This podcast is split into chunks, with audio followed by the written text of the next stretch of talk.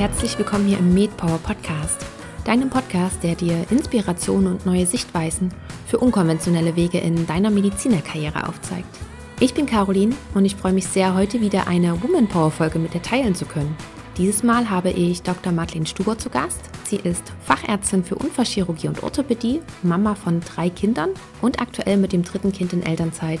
Außerdem hat sie auch noch die Figur der Lieschen Müller erschaffen, Darunter bloggt sie und hat unter anderem auch ein Buch geschrieben.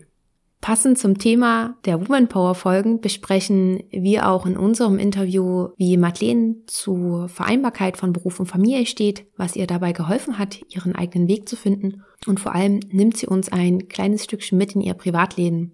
Und das, was ich wirklich sehr schön und bemerkenswert finde, ist, dass Madeleine und ihr Mann es geschafft haben, nicht nur für sich einen Weg zu finden, und dabei auch auf alle Bedürfnisse der gesamten Familie zu achten, sondern auch, dass beide gleichberechtigt in so vielen Familienangelegenheiten sind und agieren. Und sie haben dabei einiges ausprobiert. Es gab da ja eine Zeit, in der Madeleine zum Beispiel Vollzeit arbeiten war und ihr Mann eben zu Hause alles gewuppt hat.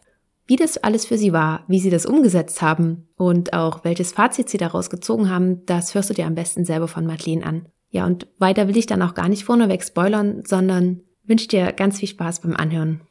Dann ein ganz, ganz herzliches Willkommen hier im MedPower Podcast, Dr. Madeleine Stuber. Ich freue mich sehr, dass du da bist und begrüße dich ganz, ganz herzlich. Hallo, lieben herzlichen Dank, dass ich heute hier sein darf. Ja, sehr gerne. Ich freue mich sehr auf unser Gespräch heute. Madeleine, ich möchte auch sehr gerne mit dir mit dieser Anfangsfrage anfangen, nämlich Familie und Karriere, ein Widerspruch. Wie siehst du das Ganze? Hm, interessante Frage, ja. Also erstmal Familie und äh, das zweite Karriere muss man für sich selber natürlich immer definieren. Was ist Familie für einen? Was ist Karriere für einen? Das zu trennen käme für mich überhaupt gar nicht in Frage. Aber vielleicht auch einfach deshalb, weil ähm, ich für mich niemals Karriere gleichsetzen würde mit, ähm, ich muss jetzt in die höchste führende Position in einem Krankenhaus oder in einer Praxis oder in was auch immer irgendwie kommen, sondern für mich bedeutet Karriere, meinen beruflichen Weg so zu gehen, dass er mich erfüllt, dass es mir Freude bereitet. Und wenn das Karriere bedeuten soll, dann ähm, kann, für mich bedeutet es Karriere, dann ist es überhaupt gar kein Widerspruch mehr und auch ähm, ziemlich einfach. Ziemlich einfach in der Gestaltung oder ziemlich einfach auch ja. in der Beantwortung der Frage? Ja, das ist einfach dann ähm, ziemlich einfach, diesen Weg zu gehen. Wenn man für sich herausfindet, was für ein Karriere bedeutet, ähm, wie man seinen Weg gehen möchte, dann ähm, geht man diesen Weg einfach. Und ähm, ich sage immer, ich finde es total schön, wenn man Ziele hat, total toll. Und ich würde jetzt auch nie dazu raten zu sagen, okay, ähm, du sollst von irgendwelchen Zielen abkommen. Ja, also wenn deine, dein Ziel eben Oberärztin oder Chefärztin ist, dann ähm, ist es wunderbar. Aber wenn du auf diesem Karriereweg eben merkst, dass du diesen Weg nicht so gehen kannst, wie du den gehen möchtest, dann ist vielleicht das Ziel das falsche. Oder dann darf man darüber nachdenken, ob dieses Karriereziel ähm, so gegangen werden kann oder ob der Weg eben anders aussehen darf. Und ähm, deshalb ist es für mich überhaupt kein Widerspruch. Ja, also Familie und Karriere, klar, warum denn nicht? Du hast jetzt gerade vor allen Dingen auch in, in deiner letzten Anmerkung nochmal so ganz viel gesagt. Da würde ich jetzt wirklich auch gerne nochmal drauf eingehen, weil, ähm, also zum einen klingt es bei dir so, dass du das wirklich für dich auch gefunden hast und genauso lebst, wie du es jetzt gerade gesagt hast. Und zum anderen ist genau dieser Schritt, da hinzukommen, wo du jetzt gerade bist, ist, glaube ich, unheimlich schwer. Gerade für uns Frauen und gerade für uns Ärztinnen auch. Weil mh, hm, für mich ist Karriere, so wie es jetzt allgemein in der Gesellschaft anerkannt ist oder so wie es vielleicht auch in der Gesellschaft definiert ist, finde ich, ist es eine sehr männliche Definition. Du hast es vorhin schon angesprochen, wenn man Karriere damit definiert, dass es gleich die höchste Position ist oder dass es überhaupt irgendwelche Positionen sind. Also wenn man es wirklich an der an, an, an der Position und an der Stellung festmacht, dann ist es für mich sehr männlich. Mhm. Und wir Frauen haben ja immer auch ein paar andere Qualitäten als, als die Männer. Und dann seinen Weg da drin zu finden und gerade auch noch in der Medizin. Ich finde, ist, finde ich, Karriere auch ja nochmal so ziemlich speziell, weil wir werden ja, gerade wenn wir in der Klinik sind, irgendwie von Anfang an darauf ausgerichtet, dass es nur diesen Weg nach oben gibt. Es gibt ja irgendwie nur diese eine Karriereleiter in der Klinik und ja. die ist immer weiter nach oben. Wie, wie hast du denn da für dich deine, naja, deine Karriereziele, aber auch die Definition deiner eigenen Karriere verändert gefunden? Ja, verändert und gefunden. Ja, ich verstehe jedes Wort davon, was du sagst und ich fühle das, jede, jede einzelne Zeile. Und ich bin in dieses System oder in dieses Gesundheitswesen genauso reingekommen, jede andere Ärztin und jeder andere Arzt auch. Ich habe die ersten zwei Jahre meine 80-Stunden-Wochen gearbeitet, ja, ähm, Durchschnitt 60-Stunden-Wochen sagt man ja immer. Das bedeutet sehr, sehr wenige Wochen mit 40 Stunden, sehr, sehr viele Wochen mit 80 Stunden und ab und zu mal einen Urlaubstag dazwischen. Ich habe das zwei Jahre lang genauso gemacht. Und weil man einfach denkt, das ist so, das, das, so läuft es halt. Ja, so geht es halt. Und dann hat man noch, noch die ganzen Kolleginnen und Kollegen außenrum, die in diesen 80-Stunden-Wochen nebenher noch auf einen Triathlon trainieren. Ähm, und ähm, diese Work-Life-Balance anscheinend gut hinbekommen. So wirkt es zumindest nach außen und selber steht man nach anderthalb Jahren, nach 24 oder bei uns waren es noch 30 Stunden. Ähm, da und steht heulend vor der Haustür, weil die Nerven blank liegen und man die ganze Woche irgendwie 20 Stunden Schlaf hinbekommen hat. Und das dachte ich damals auch, nur so geht Karriere. Und ähm, nachdem meine erste Tochter dann aber geboren war, bin ich aus dieser Bubble geplatzt. Ja, ich, es war ein Platzen, weil ähm, diese Gedankenwelt, dass es nur so geht, dass es nur so machbar ist, ich den Glauben daran verloren habe. Dieser Gedanke, ich dachte, die spinnen doch alle. Wieso mache ich sowas? Das kann ja wohl nicht deren Ernst sein. Einfach auch deshalb, weil ich out of the box, aus, außerhalb dieser, dieser Medizinerwelt in Kontakt kam mit vielen anderen Menschen aus anderen Berufen, wo das natürlich auch gelebt wird. Ja, also äh, Managementpositionen und so weiter, da sind diese Stundenwochen genauso da. Ähm, die sind genauso krank wie Ärzte. Schlussendlich. Und ähm, dann dachte ich irgendwann, das kann ja wohl nicht wahr sein. Und ähm, ich mache es anders. Ob das am Anfang so ganz gewollt war, dass ich am Anfang gesagt habe, nee, ich mache das jetzt anders, ähm, war wahrscheinlich un unbewusst. Aber ich habe mir dann einfach die Umgebung gesucht, wo das anders möglich war. Ich habe die Klinik gewechselt, bin äh, in eine Abteilung, sehr große Abteilung für Orthopädie und Unfallchirurgie, bei der ähm, andere Werte gelebt wurden, sehr viel Eigenverantwortung innerhalb der Assistenten waren, also innerhalb der Ärzte für Weiterbildung und sehr viele männliche wie weibliche Kolleginnen, die alle Kinder hatten und ein flexibleres System gewollt haben. Und dann habe ich gesehen, es geht anders. Dann hatte ich einen Chef, der ähm, mir gesagt hat, und wie viel wollen Sie arbeiten, Frau Stuber? Ja, ähm, der nicht gesagt hat, es geht nur 100 Prozent oder 150, sondern mir sehr viele Freiheiten gelassen hat, solange ich eben die Verantwortung übernehme, meinen Weg da zu dem Facharzt selber zu gehen und habe in jeder Sekunde gemerkt, dass es genau so geht und ähm, dass diese Realität absolut wahr ist, in Teilzeit, abwechselnd mit einem zweiten Kind, jetzt mit einem dritten Kind, diesen Weg anders zu gehen und nie Repressalien erfahren, nie. Und durch diese Haltung, dieses, ich weiß, wie ich diesen Weg gehen möchte, durch Nein, das kann ich heute nicht mehr machen, weil ich muss, möchte meine Tochter vom Kindergarten abholen, habe ich niemals gefühlt, niemals eine, ähm, ne einen negativen Einfluss von meinen ähm, Oberärzten und Chefs erfahren, sondern eigentlich immer nur Respekt. Und deshalb bin ich auch wahrscheinlich heute hier, weil ich diesen Ärztinnen und Ärzten, die dieses, das fühlen, dass es anscheinend nicht anders geht, zeigen möchte, dass die Art, wie wir Medizin machen, ganz genauso entscheidend ist, wie was für Medizin wir machen und dass diese Realität, von der viele denken, dass irgendeine Zukunftsmusik überhaupt gar keine Zukunft ist, sondern für viele schon Realität und lebbar. Und ähm, deshalb war es mir so wichtig, dass ich heute hier sein darf, ähm, um vor allem den Frauen das zu sagen, dass, dass es möglich ist, dass es Kraft kostet, sich erstmal damit zu beschäftigen, wie man den Weg gehen möchte. Aber wenn man das geschafft hat, ähm, es dann plötzlich ganz arg viel Freude machen kann. Das hört man dir auch raus. ähm, man merkt, dass du da jetzt wirklich voll und ganz dahinter stehst bei dem, was du tust.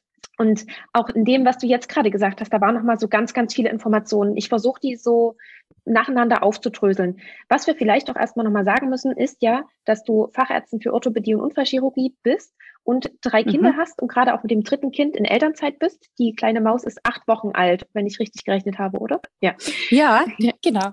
Ähm, das heißt natürlich auch, dass du dir für deine Karriere sozusagen den Facharzt ausgesucht hast, der, ähm, man hört es ja immer so schön im Studium oder eigentlich auch später, so überhaupt nicht vereinbar ist mit irgendwie Frau sein oder Ärztin sein. Also was ich ganz oft mir anhören durfte von irgendwelchen Chirurgen, ja, geh doch ja nicht in die Chirurgie, du bist eine Frau und das geht nicht. Ich meine, das kennst du ja bestimmt mhm. zur Genüge und du hast es ja bestimmt äh, auch während deiner Weiterbildung erfahren. Umso spannender finde ich aber auch, dass du diesen ganzen Prozess durchgemacht hast, eben in diesem Fachbereich. Also das ist ja auch, das ist wunderschön, weil wir brauchen ja auch noch mehr Ärztinnen in diesen Fachbereichen. Und ja, sehe ich auch so, ja. Ja, absolut. Um aber vielleicht auch mal das auch für die Zuhörerinnen greifbarer zu machen, was würdest du denn sagen? Wie lange hast du gebraucht für diesen Prozess, um Du mhm. hast es damals als beschrieben, dass du rausgeplatzt bist aus dieser Bubble. Ja. Von diesem Rausplatzen bis dahin, wo du wirklich gesagt hast, hier, das sind meine Werte, das und das brauche ich, so und so möchte ich arbeiten. Wie lange können wir uns dann diesen Prozess vorstellen und wie hast du diesen Prozess auch gestaltet? Weil du hast gesagt, man muss sich natürlich auch damit beschäftigen. Wie genau hast du ja. das gemacht? Also Nummer eins, es geht nicht nach den Werten. Also für mich hat es nie nach den Werten in diesem äh, Gesundheitswesen funktioniert, wie diese Werte, die wir im Gesundheitswesen primär vermittelt bekommen. Schnell, mehr, besser und noch schneller. Ja, also damit funktioniert es nicht, sondern es funktioniert mit Gefühl, langsam und mit Geduld. Und das sind Werte, die, die wir erleben dürfen. Und manchmal zeigt uns das Leben eben erst auch, wenn wir es erleben, dass diese Werte eine unglaubliche Kraft haben. Und wahrscheinlich hat mir die Geburt meiner ersten Tochter, unserer ersten Tochter, zum ersten Mal das Gefühl vermittelt, dass das schnell, mehr, noch schneller dazu geführt hatte, dass ich selber als Person das Gefühl für mich verloren hatte. Ja, ähm, jeden, jede Nacht nur vier Stunden zu schlafen, immer noch mehr. Das Essen vergisst man zwischendurch auch mal. Auf die Toilette schafft man es irgendwie einmal in einem Dienst und ähm, Essen irgendwie so zwischendurch. Ja, das sind ja so Basics, die wir ganz schnell machen. Ja, weil wir haben ja so viel zu tun und das schaffen wir nicht. Und Irgendwann führt es aber dazu, dass man sich selber verliert. Also man spürt sich selber nicht mehr und das hat dann, ähm, das hat die, die Geburt meiner ersten Tochter hat es einfach vollbracht, dass ich da wieder das Gefühl hatte, hey, ähm, ich darf mich doch vielleicht auch mal auf mich konzentrieren und fühlen, wie ich was will. Und das hat den Prozess angestoßen. Wie lange das gedauert hat? Mehrere Jahre. Ich bin da die ganze Zeit mit beschäftigt. Also was heißt beschäftigt? Ich ab und zu mal muss man das ja auch überprüfen, das verändert sich. Dann stellt man wieder fest, okay, das, was ich jetzt gestern da so gedacht habe, ähm, irgendwie stimmt es heute so gar nicht mehr. Und ähm, dieser Prozess ist eine ständige Anpassung. Das ist eine ständige Anpassung, irgendwas, an das wir auch nicht gewohnt sind, weil wir stellen uns ja vor, okay, dann organisieren wir das mit der Kinderbetreuung, dann läuft es so und dann ist es eben so. Ähm, aber so ist ja auch nicht. Also ich habe 2011 approbiert 2012 habe ich angefangen zu arbeiten. Zu meinem Facharzt bin ich 2020 gekommen. Ja, das sind acht Jahre, achteinhalb Jahre, die ich für diesen Facharzt gebraucht habe. Und diese Zeit war jede Sekunde wert. ähm, es gab ganz viele Zeiten dazwischen, die anstrengend waren, die mir wieder gezeigt haben, ich muss wieder was verändern. Und so ist in der Familie eben auch. Ja, und dann muss man den Weg wieder anpassen. Und ähm, für sich einfach wieder definieren, was man ändern muss, dass man den eben wieder mit Freude gehen kann. Aber es ist auch für mich die ganze Zeit ein Prozess. Mhm. Ähm, hast du da irgendwie auch ein bestimmtes Tool oder machst du das regelmäßig ähm, oder ist das mittlerweile alles auch, dass es unbewusst bei dir abläuft, dass du merkst, okay, da ist jetzt ein Prozess, der ist jetzt nicht mehr ganz so optimal, wie könnten wir das vielleicht verändern? Weil zum einen, mhm. also die Frage zielt daraufhin ab, dass zum einen muss man sich ja dessen auch bewusst sein, ob du da vielleicht Tipps hast, wie du das gemacht hast, hast du dich einmal in der Woche hingesetzt, hast die Woche reflektiert, hast du abends immer gejournalt oder hattest du da vielleicht was? Und die andere Frage ist auch, ähm, um etwas anders gestalten zu kommen zu können, braucht man ja auch Ideen, wie man das anders gestalten mhm. kann. Und ganz oft ist es ja bei uns, finde ich, gesellschaftlich so, dass alles in ein bestimmtes Muster gepresst wird. Dass zum Beispiel, dass es heißt, keine Ahnung, ähm, plakativ gesagt, die Frau ist Teilzeit, bleibt zu Hause, bringt die Kinder in den Kindergarten, holt sie ab und äh, kümmert sich sozusagen um die Kinder. Man äh, geht die Hauptzeit arbeiten, verdient das Hauptgeld und dann auch erstmal rauskommen aus dieser Denkweise und zu sagen, naja, nee, wir könnten das ja auch anders machen und wir holen uns ein Kindermädchen, Au pair, whatever. Ähm, da muss man ja auch erstmal hinkommen auf diese neuen Ideen. Wie hast du das da für dich gelöst? Schritt für Schritt. Ganz kleine Schritte.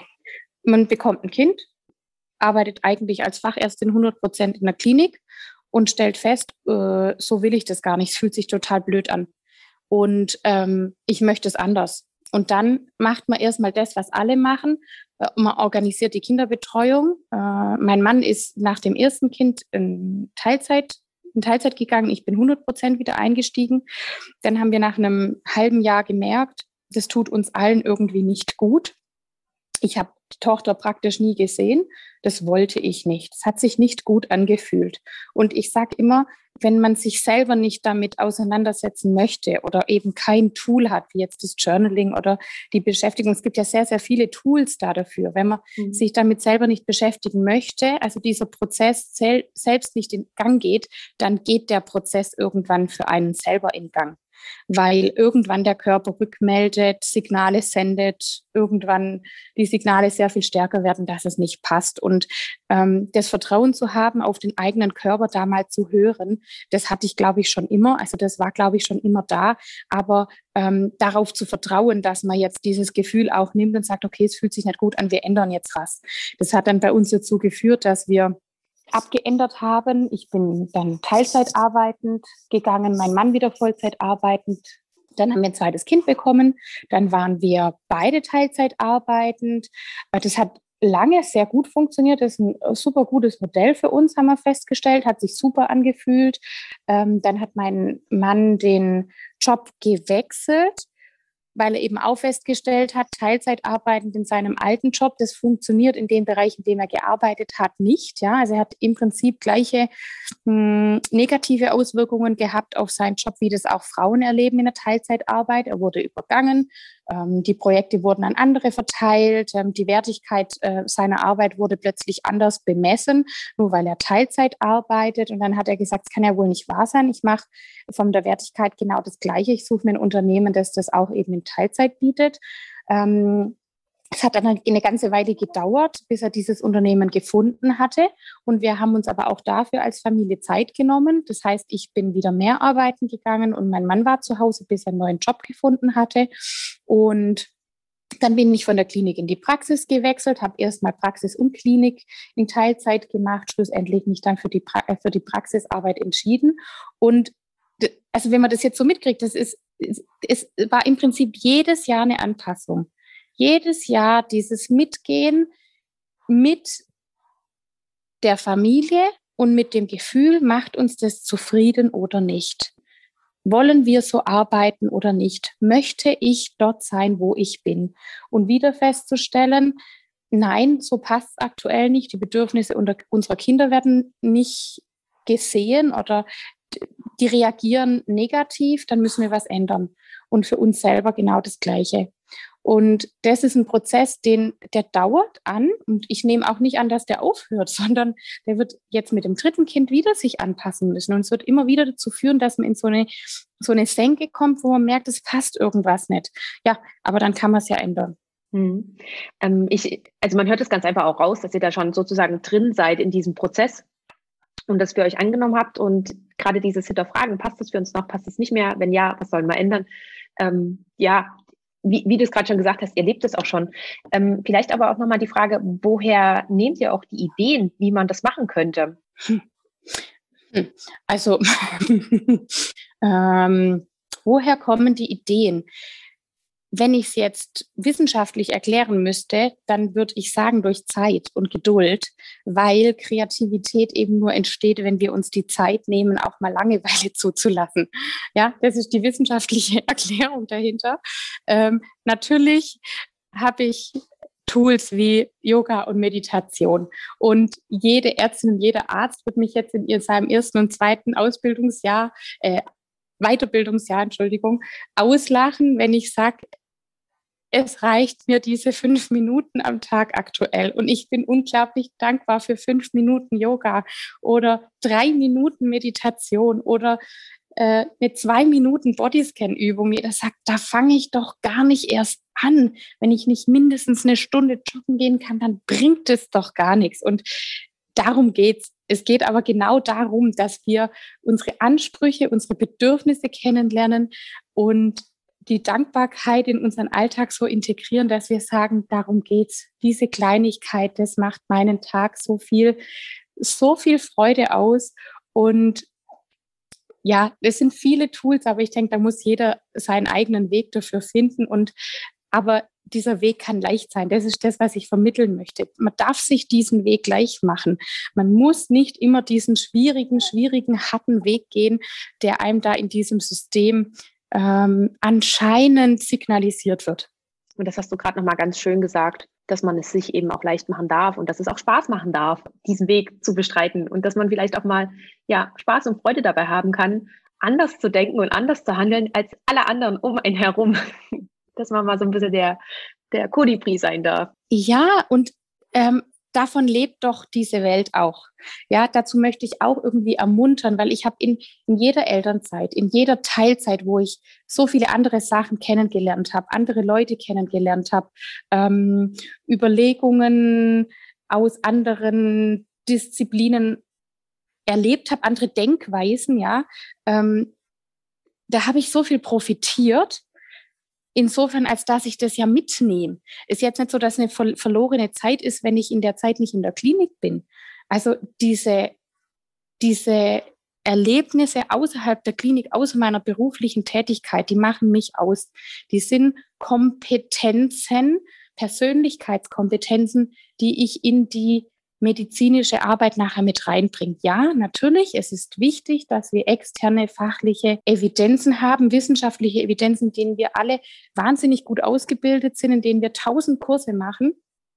Und dann darf ich aber eben nicht vergessen, dass für diese Medizin diese persönliche Kompetenz auch entscheidend ist. Und wenn ich als Arzt zufrieden bin, als Ärztin zufrieden bin und sage, ich kümmere mich um mich, ich möchte gesund sein, ich kann mich dann auf sie konzentrieren. Dann sind die Studien auch ganz klar, dass wir dann eben selbst auch gesündere und zufriedenere Patienten haben.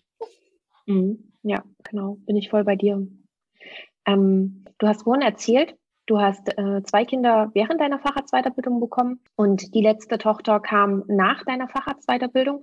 Wenn du das jetzt rückblickend betrachtest, würdest du das nochmal so machen? Oder würdest du dir jetzt auch vielleicht überlegen, hm, man hätte vielleicht auch schon ein oder zwei Kinder vor der Weiterbildung bekommen können, dann wären sie schon aus dem Gröbsten raus? Oder hat das alles für dich so funktioniert? Also ich denke, zu der Frage ist es auch wieder so ein Gedankenthema. Ich denke, man kann es sich in jeder Phase schwer machen und man kann sich in jeder Phase leicht machen. Ähm, es gibt da überhaupt kein richtig und kein falsch. Ich bin fest davon überzeugt, dass es mit Kindern funktioniert, die man im Studium bekommt. Ich habe so viele wunderbare Beispiele in meinem Ärztinnenalltag erlebt, ähm, von Kollegen. Ich habe ähm, Leute, die sagen, ich möchte bis zum Ende des Facharztes warten und dann Kinder bekommen, aber die Situation ändert sich nicht. Auch wenn ich den Facharzt schon habe und diesen gefühlten Druck, ich muss da jetzt hin und dieser Facharzt muss erledigt sein, diesen Druck, den wir uns ja selber machen. Das ist kein Druck, der von außen kommt, sondern das ist einer, ich muss aber in sechs Jahren zu diesem Facharzt. Wer sagt es denn? also du hast ja noch 40 Jahre vor dir. Wer macht dir diesen Druck, dass du da in sechs Jahren sitzen musst oder in sechseinhalb oder in acht? Ähm, diesen Druck, ähm, den kann man sich halt immer machen. Und anders ist es aber, wenn du dann Fachärztin bist und dann das Kind bekommst, ja. Ähm, dann kommst du nach dem Facharzt irgendwann wieder zurück in die Klinik oder zurück in die Praxis. Ist es dann einfacher? Also ich glaube es nicht. Ja, die kämpfen genauso mit ihren Dämonen, weil viele kriegen ja den, das Kind zum Facharzt hin oder dann, wenn der Facharzt gerade rum ist. Das heißt, du kommst dann nach der Weiterbildungszeit, jetzt hast du das Kind, bist ein bisschen zu Hause oder auch nicht, je nachdem, wie lange du möchtest, und dann kommst du als Fachärztin wieder zurück. Dann gehen die alle mit ihren gleichen Dämonen hin. Oh, jetzt muss ich aber und jetzt bin ich ja Fachärztin, jetzt muss ich das alles können. Hm. Also der Druck ändert sich immer, wie wir den Druck spüren möchten.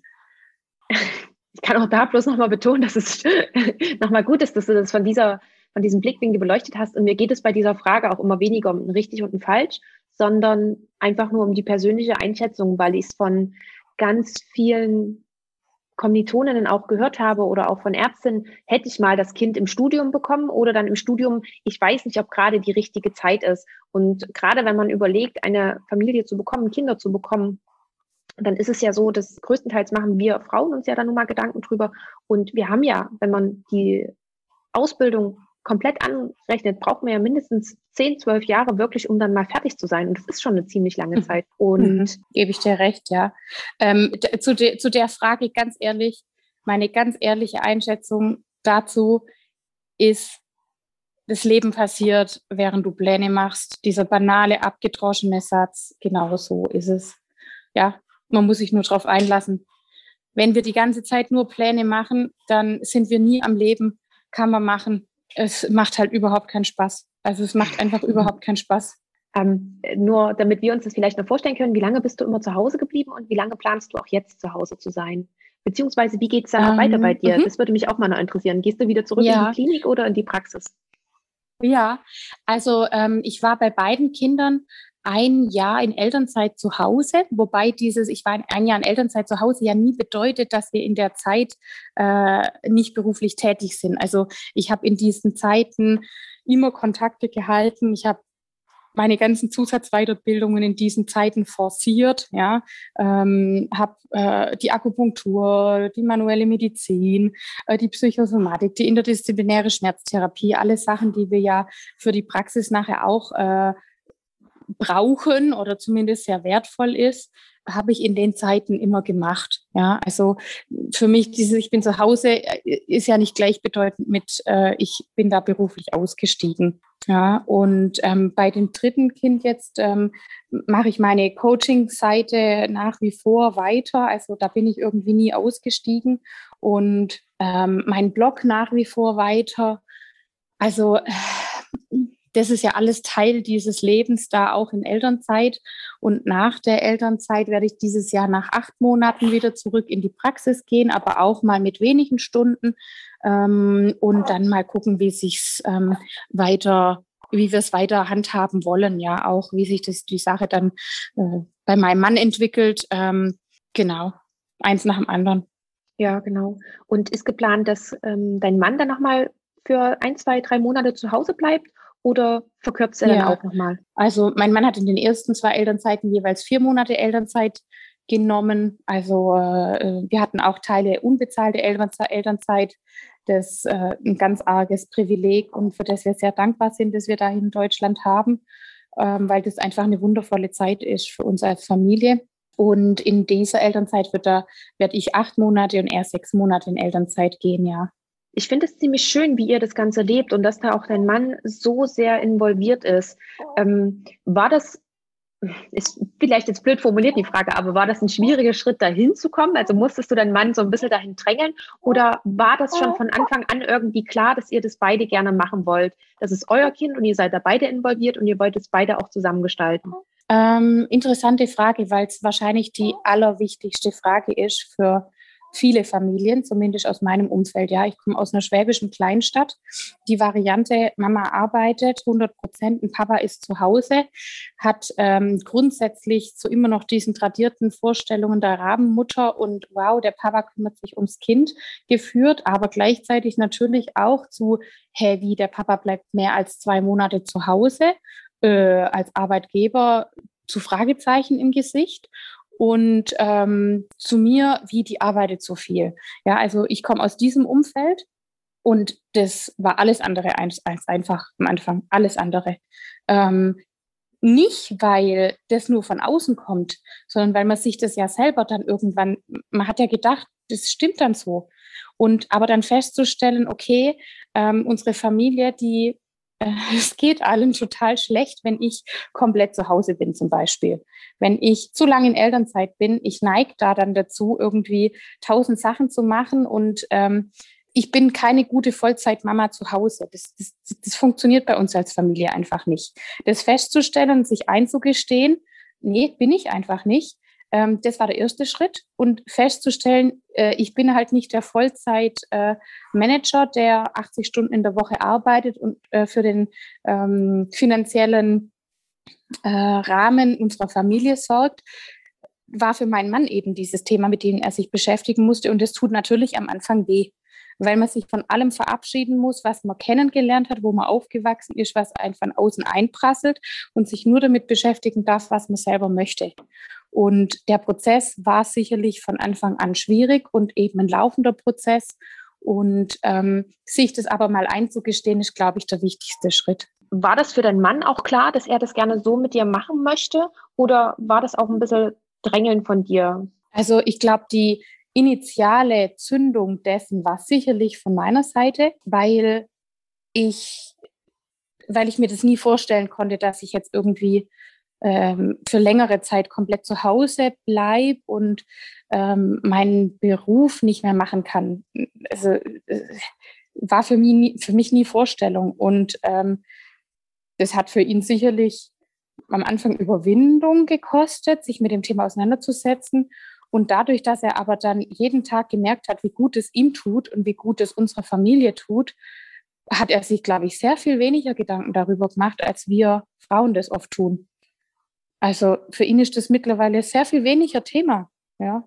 Spannend. Finde ich, wie gesagt, ziemlich cool, dass ihr das auch wirklich so gelöst habt. Mm, jetzt haben wir so ein bisschen Familie und Karriere besprochen und ich würde sehr gerne auch nochmal mit dir auf die Klinikzeit eingehen. Und gerade auch für, ja, ähm, für uns Ärztinnen in der Klinik. Und ich würde vielleicht mit der Frage anfangen, ob es für dich gewisse Herausforderungen gab, die du als Frau speziell in der Klinik erfahren hast. Ah ja, weites Feld natürlich. ähm, Natürlich. Also ich habe mich mit dem Thema Weiblichkeit tatsächlich nie beschäftigt gehabt bis zu meinem ersten Vorstellungsgespräch, bei dem mich so ein alter Dinosaurier dann damit konfrontiert hat, ähm, als erste Frage zu fragen, äh, warum ich als Frau in die Unfallchirurgie möchte und wie ich das dann mit den Kindern eingeplant hätte. Damals war ich ziemlich äh, äh, Brett vorm Kopf, weil ich dachte, hä, auf sowas habe ich mit mir irgendwie gar nicht, äh, äh, gar nicht vorbereitet, unabhängig davon, dass es ja auch nicht erlaubt ist, so eine Frage zu stellen. Ähm, war ich tatsächlich irgendwie äh, völlig naiv da reingestartet, weil ich dachte, ja gut, ich habe halt zwei Brüste, ja und. Und ähm, dann hat der mich damit konfrontiert. Heute würde ich wahrscheinlich sagen, ähm, wie ich das mir vorstelle, mit Gefühl oder dann, wenn es passt. Aber damals war ich nicht so schlagfertig. Und ähm, die Stelle habe ich natürlich nicht angenommen. Ich bin dann woanders hin und ähm, habe dann aber von den Patienten das natürlich erlebt. Ja, also da war äh, Schwester, können Sie mir mal kurz das Fenster aufmachen? Ja, gar kein Problem. Ich mache Ihnen das Fenster auf, aber können wir bitte noch die OP besprechen, weil ich bin auch Ihre Stationsärztin und operiere Sie morgen. Also bis Stationsärztin kam ich immer noch und dann aber, wenn ich spätestens, wenn ich gesagt habe, ich operiere Sie morgen, dann ging da so die Kinnklappe, Kinnklappe runter und dieser typische Oha-Moment kam, äh, was jetzt? Die Frau da mit dem Messer in der Hand. Wunderbar. Ähm, das kam relativ häufig, ähm, bis ich dann irgendwann dachte, sag mal, also es kann ja wohl nicht sein, dass äh, einfach die Tatsache, dass ich da zwei Brüste habe, irgendwie eine Frage der Kompetenz sein soll. Und dann ähm, darf man aber, glaube ich, nicht oder Frau nicht den Fehler machen, das zu verallgemeinern, weil da tendieren wir ja dann dazu. Ja, also wir denken dann bei allem, was uns dann da so passiert, das passiert jetzt halt, weil wir eine Frau sind. Aber ähm, mein Sohn nimmt halt auch seine Winterhandschuhe mit in den Kindergarten, nicht weil es kalt ist draußen, sondern weil er gern Autofahrer spielt, wenn wir im Auto sitzen und die haben halt einfach Handschuhe an. Ja, also manchmal ist halt einfach auch nur so ein so ein Oha bei dem Gegenüber, Und dann dürfen wir uns halt, uns halt hinstellen und sagen, ja, ich bin eine Frau, aber ich kann es eben trotzdem gut. Es ist vielleicht gar nicht gleichbedeutend mit, die kann es nicht, sondern einfach, weil halt dann nur drei Frauen von 25 sind. Ja, weil alle anderen 25 halt Männer um dich rum sind. Und das ist, glaube ich, so wichtig, dass man es irgendwann lernt zu, zu unterscheiden, was ist tatsächlich jetzt gerade von dem Gegenüber ein, ein ach nee, ich habe da jetzt weniger Vertrauen in dich, weil du eine Frau bist oder vielleicht einfach dieser, äh, dieser Oha-Moment, den man dem anderen ja vielleicht auch einfach zubilligen, äh, zubilligen darf. Das ist ein super spannender Aspekt, den du da gerade angesprochen hast, weil darüber habe ich tatsächlich noch nie nachgedacht. Weil ja, natürlich, man neigt dann dazu, wenn man, also ich glaube, jede Ärztin kennt das, dass man noch nicht mit Ärzten, sondern mit Schwester angesprochen wurde, wo man dann mal irgendwas machen soll. Und ich habe mir aber auch gerade überlegt, dass das in manchen Fachgebieten ja eigentlich seltener der Fall ist. In der Gynäkologie zum Beispiel. Weil da wird erwartet, dass in der Gynäkologie irgendwie mehr Ärztinnen sind als Ärzte. Und in der, ja, Unfallchirurgie, ja. ja. und in der Unfallchirurgie und in der, in der Orthopädie sind nun mal, beziehungsweise wie in der Chirurgie ja. gibt es nun mal mehr Männer als Frauen. Es, und richtig, es prallen einfach Erwartungen aufeinander, die plötzlich nicht mehr überein, übereinpassen und die Stereotypen passen einfach nicht mehr. Ja, braucht ja jeder einen Moment kurz. Genau. Ähm, gab es denn aber auch Situationen, die du erlebt hast, ähm, die vielleicht auch nachteilig waren für dich oder wo du eine Benachteiligung erfahren hast? Und wie bist du dann auch damit umgegangen? Mhm. Also in den Momenten in der Klinik selber habe ich relativ lang, glaube ich, für mich selber diesen Denkfehler gemacht, dass äh, vieles passiert, weil ich jetzt eine Frau bin. also ich dachte, wieso dürfen die anderen jetzt wieder mehr operieren? Das liegt doch nur daran, dass er jetzt äh, gefördert wird, weil er halt der nächste Oberarzt werden soll. Ähm, ja, bis ich dann mal mit meinen Kollegen, mit denen ich alle ein wunderbares Verhältnis hatte, äh, also ein ganz normales Berufsverhältnis nebenher, äh, ja, ähm, gesprochen habe und die dann das Gleiche mir gegenüber formuliert haben. Äh, die darf das jetzt doch nur wieder operieren, weil die eine Frau ist. Und dann stand ich so da mit dem Brett vorm Kopf und dachte, hä? Äh, was? Wie kommst du da drauf zu denken, ich darf jetzt mehr operieren, nur weil ich eine Frau bin? Und dann habe ich gedacht, okay, wir, irgendwie geht es uns allen so. Wir sind Männer und wir sind Frauen in diesem System, bei dem es nur darum geht, wie viele OPs wir in diesem OP-Katalog haben und wer schneller zu dem Ziel Facharzt kommt. Ähm, und deshalb hat jeder das Gefühl, der andere darf mehr. Und die Schlussfolgerung, dass das Ganze nur passiert, weil wir eben eine Frau sind oder ein Mann sind, stimmt halt einfach vielleicht gar nicht. Weil wenn du nämlich den leitenden Oberarzt fragst, warum der andere für die OP eingeteilt ist, dann sagt der nämlich, ja, weil die nächsten drei Wochen steht der auf meiner Fokusliste OPs und dann kommt der auf der Fokusliste für OPs und dann kommt der andere auf Fokusliste. Deswegen stehst du halt erst in sieben Wochen wieder auf der Liste für OPs. Okay, kann es ja auch sein. Ja, dieses, welche, welche Gedanken habe ich im Kopf und inwiefern äh, gleicht es sich auch ganz einfach mit der Realität aus. Diese eigenen persönlichen Erwartungen oder vielleicht auch Vorurteile, die man hat, lassen sich ja manchmal, so wie du es gerade gesagt hast, einfach durch ein bisschen Kommunikation ganz leicht aus der Welt schaffen. Und dann merkt man erstmal, wie, wie verrannt man auch manchmal in irgendwelchen Situationen ist. Ja, und auch, also in der Orthopädie und Unfallchirurgie ist es ja immer so dieses Argument Stärke. Man hat die Stärke nicht. Ganz ehrlich, diese Härte, diese Stärke, diese Kraft, die wir anscheinend in der Orthopädie und Unfallchirurgie brauchen, ich habe das selten erlebt und warum müssen wir alles alleine machen? Also natürlich gibt es Situationen, wo man einfach ähm, mal Kraft braucht, ja, weil äh, die Fräse in dem Becken und der Knochen hat und äh, bis man eben die Pfanne frei gefräst hat oder der Tibiernagel halt einfach nicht aus dem Unterschenkel will. Ja, aber auch dafür haben die Männer dann Hilfe und einen zweiten Mann mit dabei. Wir sind ja nicht immer die, die es alles alleine machen müssen. Und alles andere machen Männer wie Frauen, die gute Orthopäden und Unfallchirurgen sind. Ich rede von den Guten. Machen die alle mit Gefühl. Da ist keine dabei, der irgendwie eine Schulter reponiert, der es gut macht, der da dran zerrt und mit viel Kraft und dann ist es leider nicht richtig. Ja, also das Wie ist auch da entscheidend und nicht nur, dass es passiert ist. Also das ist einfach ein Vorurteil, das nicht stimmt. Für mich mhm. nicht.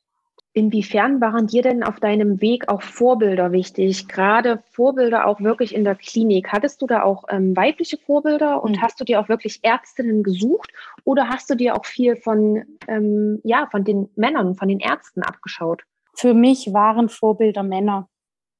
Ähm, Weil die Frauen in gefehlt Weise, haben? Oder? Ich, ja, also ich hatte, ich war bis heute noch nie mit einer Oberärztin am Tisch.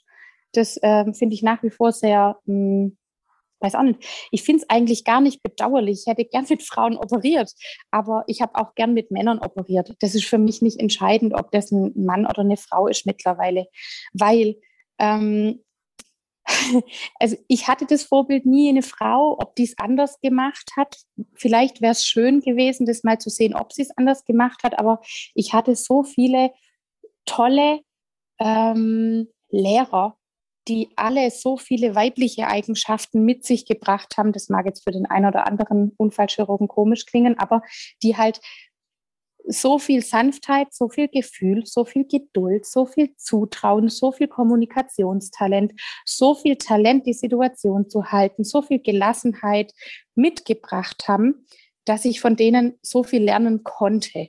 Und ich hoffe, dass jetzt eine Frau, die Oberärztin ist, diese, diese Eigenschaften auch alle hat. Mhm. Ich finde, das ist, glaube ich, auch nochmal ganz wichtig, dass du das sagst, weil ähm, in den anderen Fachdisziplinen gibt es wahrscheinlich mehr weibliche Vorbilder, mehr weibliche Oberärztinnen oder Chefinnen. Aber es ist ja tatsächlich noch so, dass gerade die Orthopädie und Unfallchirurgie neben auch der Herzchirurgie zum Beispiel da wirklich noch etwas unterrepräsentiert ist und dann auch nicht zu sagen als Ärztin, naja, ich habe jetzt hier gibt es keine Frau, ich habe kein Vorbild, sondern sich wie du wie es gerade gesagt hast, es geht ja nicht darum, ob es ein Mann oder eine Frau ist. Es geht darum, was derjenige vermittelt und sich das anzunehmen, unabhängig vom Geschlecht. Ja, also es wundert mich natürlich nach wie vor. Ich hatte eine Oberärztin, äh, die Orthopädin Unfallchirurgin war in der Notaufnahme. Das war schön. Das hat auch, die Arbeit hat äh, genauso viel Spaß gemacht wie mit den Männern. Und natürlich ist es so, dass ab und an irgend so ein äh, blöder sexistischer Spruch von irgendeinem kommt ja, kann man sich jetzt natürlich irgendwelche schlagfertigen Antworten überlegen oder es halt einfach auch lassen. Ähm, ob das immer angenehm ist, ob das sein muss. Meistens hat es mit mir selber überhaupt gar nichts zu tun gehabt. Wenn da einer das Gefühl hat, er muss irgendeinen blöden Spruch bringen, dann soll er das halt machen. Ähm, ja, ich, mittlerweile sehe ich das so, das ist die Unzulänglichkeit des anderen und nicht meine. Ähm, aber es ist natürlich auch ein Prozess, sich davon zu lösen ich würde gern, also ich bin jetzt gerade so ein bisschen in diesem Chirurginnenverein mit drin, was ich wunderbar finde, so viele Ärztinnen, Oberärztinnen, leitende Oberärztinnen, Chefärztinnen kennenzulernen, die alle diese Positionen haben. Ähm, die natürlich auch sehr dafür kämpfen, dass da sehr viel mehr Frauen in die Oberärztinnen und leitende Positionen kommen. Ähm, aber da bin ich momentan, glaube ich, tatsächlich auch so eingestellt, dass ich fast glaube, wir schaffen das nur von unten heraus nicht. Also ähm, ich glaube fast, also, dass wir so eine Art Quotenregelung wahrscheinlich der Medizin auch gut täte. Hm, schwierig ist bei so einer Quotenregelung allerdings, finde ich jedenfalls immer, dass es natürlich auch Frauen braucht, die diese Position besetzen wollen. Und oftmals habe ich das Gefühl, ja, aber oftmals habe ich das Gefühl, dass äh, viele Frauen auch einfach zufrieden mit sind, damit sind, was sie haben, ohne das jetzt bewerten zu wollen. Ähm, dass sie aber sagen, ja, ich, hab, ich bin Facharzt, ich habe mein, meine Familie, mir reicht das vollkommen, ich will nicht mehr. Ja, das ist in Ordnung, das, diese, das kenne ich, den Gedanken kenne ich, den hatte ich ganz lang, bis ich irgendwann festgestellt habe, dass diese Frauen diese Gedanken deshalb haben oder daran glauben, weil die andere Chance nicht besteht wenn die Chancengleichheit gleich wäre, der Weg dahin genauso einfach gefühlt oder genauso schwierig, weil er ist ja nicht einfach in Chefarztposition zu kommen. Das erfordert ja einen Scheiß voll Arbeit. Ja, ähm, aber solange die Chancen nicht gleich sind, glaube ich, finde ich den Gedanken nach wie vor schwierig. Ja, also man gibt sich damit zufrieden, weil der Weg dahin einfach ähm, so schwierig erscheint. Du meinst im Sinne von, dass es eine falsche Zufriedenheit ist, die man sich da mhm. Ähm, vorstellt oder einbildet? Ja, man kann. Nee, es, es, ist ja, für mich ist es ja auch so. Ja, also ich habe auch lange gedacht, äh, ich will Oberärztin werden. Wer weiß, vielleicht gehe ich irgendwann wieder in die Klinik zurück. Aber ähm, irgendwann zu sehen, okay, ähm, das ist nicht meine Position, weil ich kann was anderes, ich möchte was anderes. Ähm, ja, manche Entscheidungen sind dann natürlich einfacher als andere und der Schritt über diese Hürde, weil es eben schwieriger erscheint, erfordert natürlich noch mal sehr viel mehr Mut. Mhm. Und ähm, ich glaube schon, dass da sehr, sehr viele Frauen wären, die ähm, erstens die Expertise haben, sie müssen nur an sich glauben. Es fängt bei den Gehaltsverhandlungen an. Und zweitens ähm, sich dieser Wertigkeit bewusst sein dürfen. Und drittens dann da auch weiterkommen. Ja, also äh, diese in dieser Position hinkommen. Und ähm, in der in dieser, ich sage jetzt mal, in dieser Assistentenschaft oder in der Ärztinnen in Weiterbildung, da ist es alles kein Problem. Aber wenn der Funnel kleiner wird, uns in die leitende Position gibt, dann gibt es da ganz viele, die um die gleiche Stelle konkurrieren sozusagen, obwohl das Ärzteblatt mit Stellenanzeigen immer was anderes sagt. Aber ähm, den Schritt dann auch zu gehen und sich dessen bewusst zu sein, ich glaube, da dürfen die Frauen tatsächlich noch ein bisschen an sich arbeiten. Das hast du gerade nochmal richtig schön gesagt und ich würde das auch sehr gerne als Schlusswort sozusagen einfach stehen lassen. Und da kann jede, die zuhört, kann da auch einfach nochmal für sich reflektieren, was das Ganze mit ihnen macht.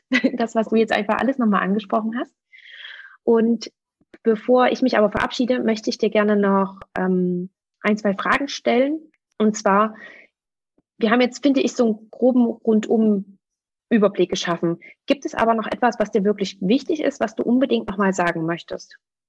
Was mir sehr, sehr wichtig ist, ist, dass ich diesen vielen Ärztinnen und Ärzten, die da draußen sind und alle diese Unsicherheit und diese Ängste in diesem System haben, dass sie die sehen, das wünsche ich denen, dass sie sehen, dass sie sich bewusst machen und dann diesen kleinen Schubser Mut haben, diesen Weg so zufrieden für sich zu gehen, wie sie ihn gehen möchten.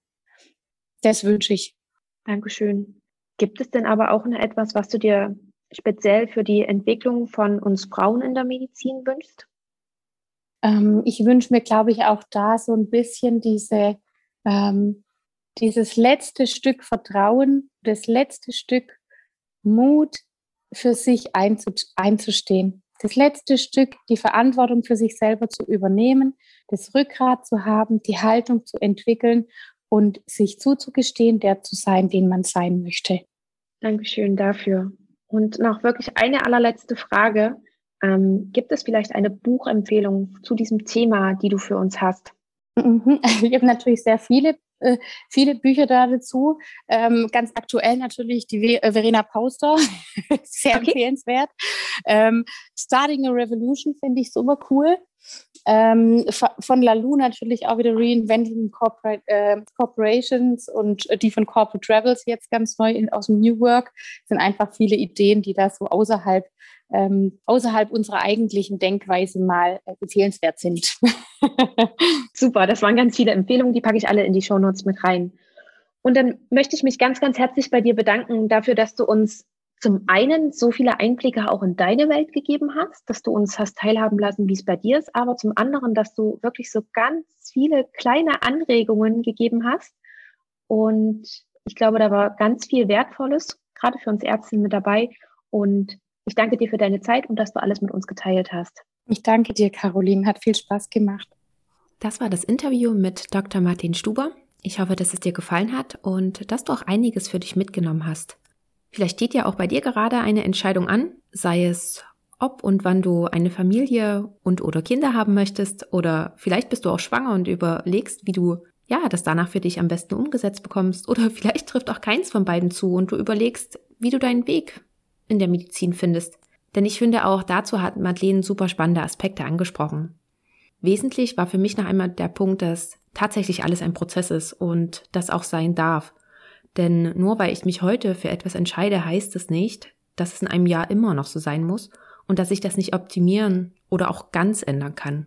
Schreib mir wie immer super gerne, was du für dich mitgenommen hast. Du findest alle Links dazu in den Shownotes und natürlich habe ich dir auch dort alle weiteren Informationen zu Madeleine verlinkt.